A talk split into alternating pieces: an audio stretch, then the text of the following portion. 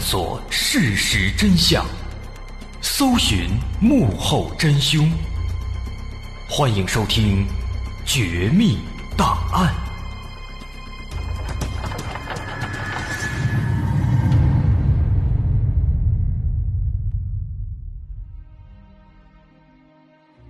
还原事实，探索真相。欢迎继续关注《绝密档案》，我是大碗。在之前的案情当中，我们多次提到那具无名尸体，提到警方已经对他有了初步推测，认为这具无名尸体有可能是歹徒当中的一员。其实，就像警方猜测的，这具无名尸体身上的确还藏着太多太多的线索和疑点，而这具尸体也将会成为破案的关键。在案发之后的六天时间里，法医对这具尸体进行了详细的研究。而这六天当中，矿上也逐一联系了每一位员工，确定全部在岗人员和退休人员都得到了落实。再加上目击者的确只看到了有三名嫌犯离开，两者结合，也让警方对尸体的身份的猜测变得更加有可能了。既然这种可能性在逐渐增大，那么对这具尸体的研究就要更加慎重。如果这个无名死者他真的是歹徒当中的一员，那么首先就需要确定他是怎么死的，因为这个无名死者的死因有可能会关系到整起案件的走向。有两种可能，大伙应该也都能猜到。第一种。这个无名死者生前被某位警警或者某位安保员击中了，伤势极其严重，无法离开现场。那么其他罪犯只好把他击毙。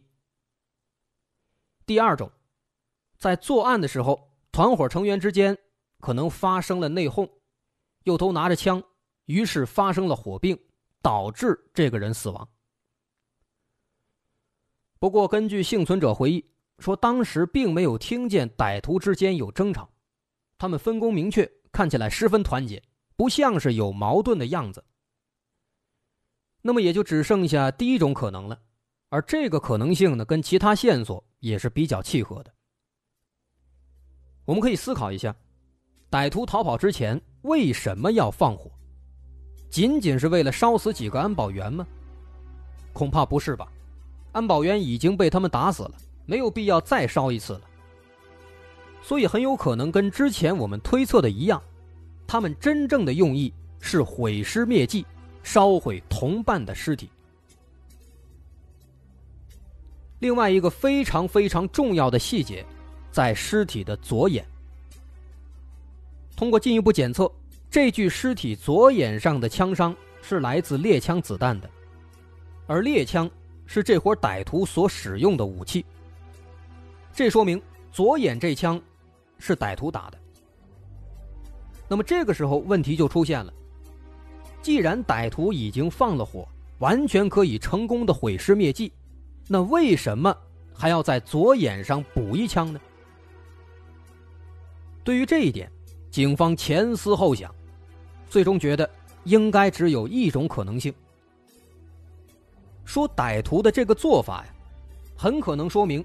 这个尸体的左眼上一定有某些明显的特征，为了不被警方发现，只好开枪破坏同伴尸体的左眼。那么这个特征是什么呢？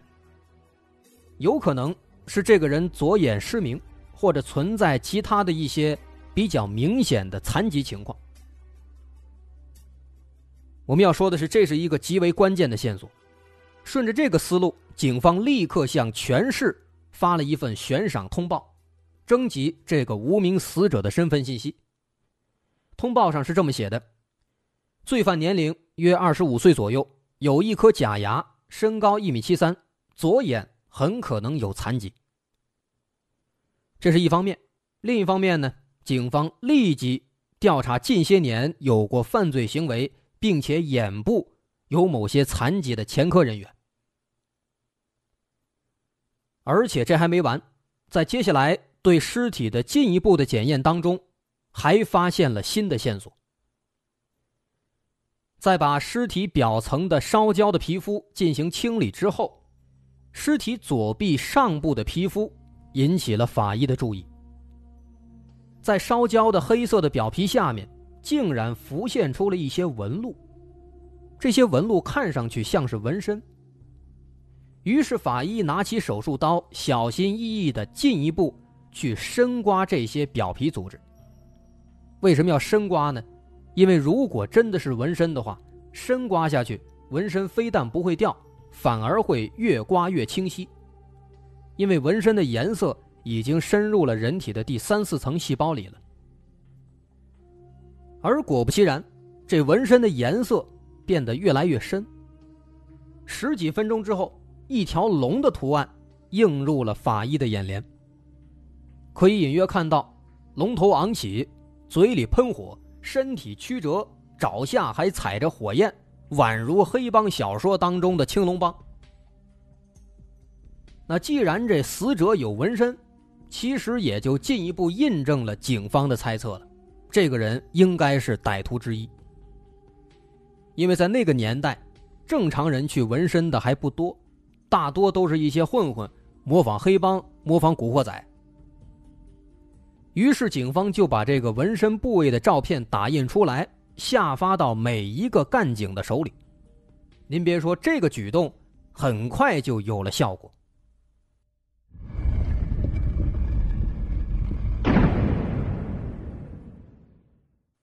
警方在鹤岗市收审所调查的时候，有一个叫李宝利的犯人提供了重要线索。这个李宝利也是二十出头，挺瘦一瘦猴。但是人很伶俐，曾经因为偷铁闸门被关进来了。不过进来之后呢，接二连三的受教育，进步比较大。说当时他看到民警手里这个纹身照片的时候啊，十分肯定的说：“这人他认识，是他的一个叫做田宇的同学的哥哥，叫田园。”他说：“这个纹身跟田园身上的那个纹身啊，一模一样。”警方一听，赶紧仔细问，先问他说：“那个田园有没有一颗假牙呀？”李宝利非常肯定的说：“有。”再问其他的体貌特征什么的，李宝利大概说了一下：“哎，田园身高一米七三，体型中等啊，等等之类的。”发现也基本上都能对上号。最最重要的是什么呢？这个李宝利说，田园的一只眼睛的眼皮是往下耷拉的。也说不上来算不算是残疾，反正看起来啊挺吓人的。但是他记不清到底是左眼还是右眼有这个问题了。那么听到这儿呢，其实警方已经基本就可以确定，这个无名死者呢就是田园了。那么下一步，毫无疑问，警方就来到了位于南山区二十八委五组居民区的田园家里。不过呢，发现这个田园家里边啊，只有田园的父亲和田园的三弟田斌在家里。田园自己还有他的二弟田宇，也就是李宝利的那个同学，啊，这俩人都不见了。问怎么回事呢？三弟田斌说：“说这个哥哥田园，早在去年十月份的时候，就被一个叫孙海波的朋友拉着，去韩国打工了。”当时呢，还是他亲自把哥哥送去的车站。但是因为家里穷没电话，所以后来就再也没有跟田园联系过。然后警方又问说：“这个田园平时跟谁走得近？”田斌说：“有这么几个人，一个叫孙海波，一个叫乔富山，一个叫于林栋，一个叫严文宇。”那不用说了，这其中嫌疑最大的，肯定要数这个。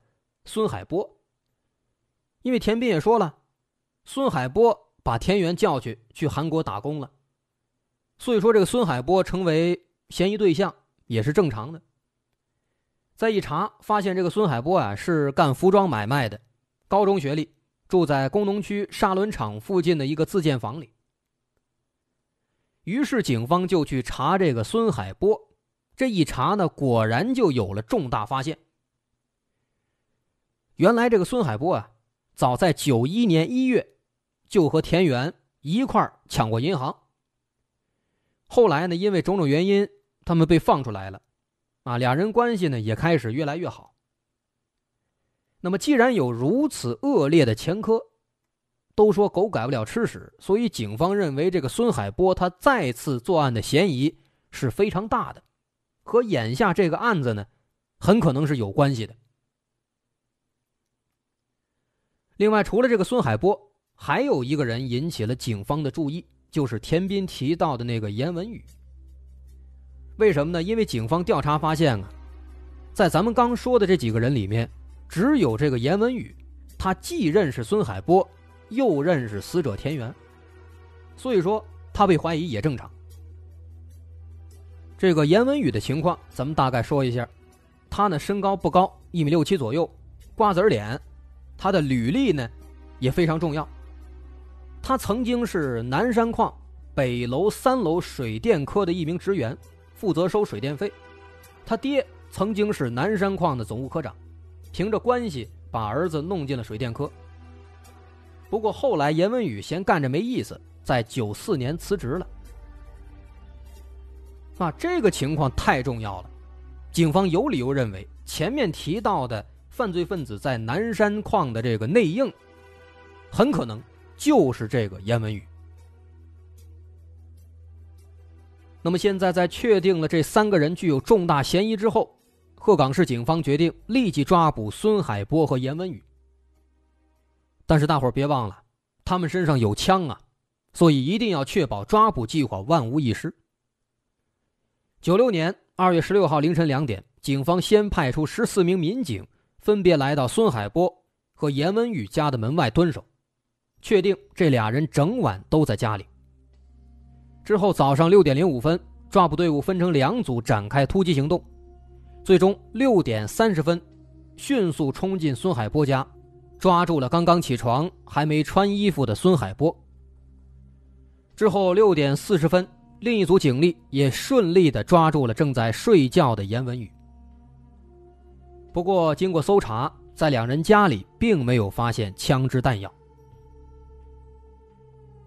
警方把这俩人押回局里分开审问，但这俩人非常狡猾，面对警方的问题呢，虽然听起来啊回答的挺老实。但是仔细一琢磨，却发现俩人都在避重就轻。当警方问说案发当晚俩人都在干什么，孙海波说自己在家待了一天，洗洗被褥，收拾收拾家里，没有出门。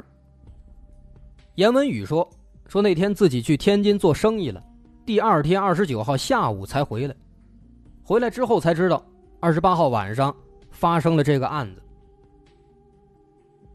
虽然说呢，这俩人啊现在都有这个所谓的不在场理由，但这个情况警方也见多了，光有理由没证明，那这也不能说明什么问题。而且很多那种顽固不化的，确实光给你挤牙缝，要么就撒谎。所以直觉告诉警方，眼前这俩人很可能没有说实话，不能掉以轻心。但是审讯组这边呢，其实也没有什么别的办法。啊，动之以情，晓之以理，轮番审讯，增大这嫌犯的精神压力，好多办法都试了，但这俩人确实都是老大难，折腾半天，愣是纹丝不动，闭口不言。那一时半会儿呢，警方也没办法了。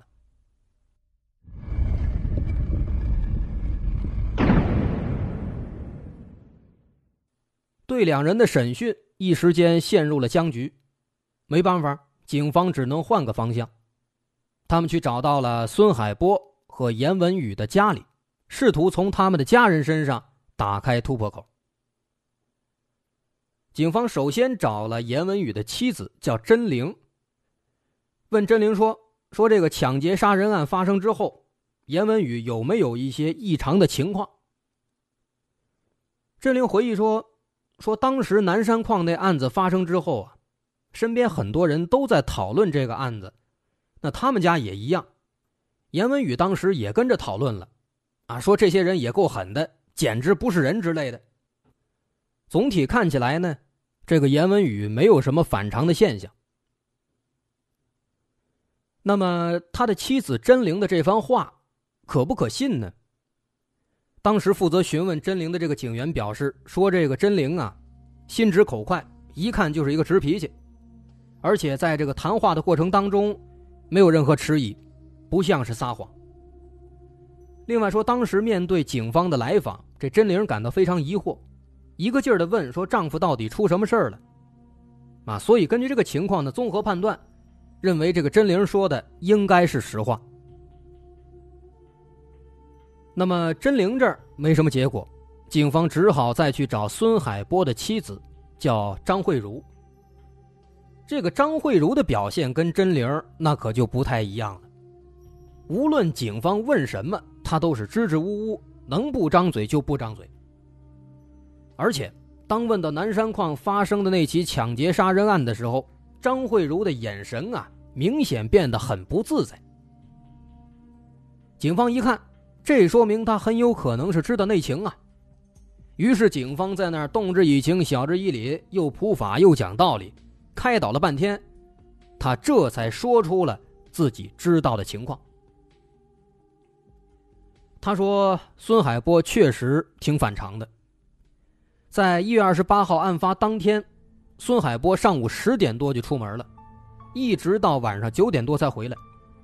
进门之后呢，他看见孙海波脸色煞白，就问他怎么了。但孙海波就说了一句胃疼。说完之后就脱衣服上床睡觉了。第二天早晨十点多才起。起来之后吃完饭就又出门了。”下午三点钟才回来。到了晚上，电视里播放这个警方的悬赏通报，说能提供有价值线索的奖励五万块。当时看到这个悬赏通报之后啊，孙海波就问张慧茹说：“说你要是知道这事谁干的，你会去举报吗？”张慧茹当时就开玩笑的说：“当然举报了，五万块不要白不要啊。”孙海波当时一听呢，扑哧一乐，什么都没说。本来以为这事儿就过去了，结果临睡之前啊，孙海波突然跟他说：“说以后不管谁叫门都别开，无论谁问二十八号那天我在哪儿，都说我一天都在家，没出过门。”那接下来的几天当中呢，孙海波每天都是上午十点出门，中午十二点回家，下午就在家待着。唯独正月初八那天，严文宇突然来找他。孙海波一看，就让张慧茹先出去，自己和严文宇在屋里说话，一直说到下午两点多钟，严文宇才走。张慧茹起初一直都不相信这事儿是丈夫干的，但是这么多天下来，发现这个孙海波的行为啊，实在是太过诡异了。直到警方这次来把孙海波带走。才彻底打碎了张慧茹的幻想。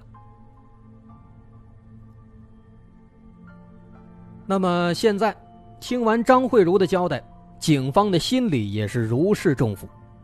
这份非常关键的口供，很可能会成为攻破孙海波和严文宇内心防线的重要武器。后来也的确如此，当警方把这份口供摆在孙海波面前的时候。他缓缓的出了一口气，随后只说了四个字：“行，我认了。”这孙海波一认罪，严文宇自知跑不了了，这小子为了自保，赶紧向警方透露了最后一位同伙。原来这个人不是别人，正是田园的二弟田宇。起初警方也不敢确定他说的到底是不是真的，于是呢。就找到了田园、田宇、田斌他们三兄弟的老父亲去了解情况。因为警方并不了解田宇，于是呢就着重询问有关这个二儿子田宇的情况。而这一问，警方就得到了一条极为重要，同时也让他们目瞪口呆的线索。老父亲说：“说田宇平时呢有一个让人难以启齿的一个特殊爱好。”什么爱好呢？说这个田宇喜欢男扮女装，扮女人，用咱们现在话来说，是个女装大佬。在案发当天，二十八号上午，田宇特地捯饬了一番之后就出门了，直到晚上才回来。第二天上午呢，又说要去一趟哈尔滨，然后就急匆匆的走了，之后再也没回来。那么得知这个情况之后啊，警方现在也基本确定了，这起案子四名歹徒全都浮出水面了：孙海波、严文宇、田宇和田宇死去的哥哥田园。而最终，鹤岗警方联合佳木斯警方，一举抓获了正在佳木斯街头流窜的无家可归的田宇。再一看田宇的左肩上，的确有一处子弹擦伤的痕迹，这应该就是江生奎开的那一枪造成的。同时也说明，当时那个披肩发女歹徒正是这个女装大佬田宇装扮的。而通过对田宇的审问。他也说出了一件让所有人都意想不到的事情：那个临走之前在田园身上又补了两枪的人，正是他的亲弟弟田宇。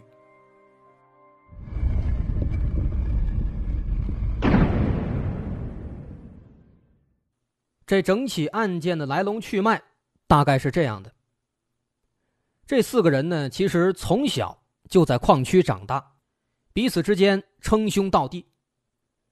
作为矿区的孩子，他们十分清楚，每年春节前都会有巨额的矿工工资款存放在矿上。于是四个人商定之后，选了矿工较多、工资数额巨大，并且严文宇较为熟悉的南山矿作为目标。从九四年九月，也就是早在案发前四个月，他们就开始精心策划、反复密谋了。为了制造不在场证据。九四年十月，田园以去韩国打工为由，淡出了亲友的视线，搬进了事先租好的一个平房里。两个月后，平日里卖衣服的孙海波以外出做生意为名，也搬进了出租房里。没多久，田宇也不声不响地搬了进去。不过，这个严文宇，他没有住进出租屋，他凭借着曾经在南山矿水电科工作的便利。承担了一项重要的任务，也就是内应。他负责绘制南山矿的矿区地图，并且详细掌握保卫科和经警科两个科室内房间的结构。而在二十八号案发之前，在四个人当中，有田宇装扮成女人，之后让身高同样比较矮的严文宇也装扮成了短发女人。就这样。一切准备妥当之后，这二男二女在当天晚上六点钟，坐上了那个无辜的出租车司机房义贵的车。那么在之后的剧情，咱们就都知道了。另外，在作案之后，他们按照计划是从大院西门逃跑，但是因为过于慌张，田宇的假发套在逃跑的过程当中丢了。那慌乱之中，几个人也顾不上去找，最终。就四散逃离了。至于这三名罪犯的结局，其实也不用多说了，毫无疑问，十一条人命，死刑没跑了。九五年三月十一号上午，在省高院召开的宣判执行大会结束之后，这三名罪犯被押赴刑场执行枪决。那么至此，这起惊天大案也终于画上了句号。那么这起案子咱们就说到这儿了，我是大碗，好，咱们下回再见。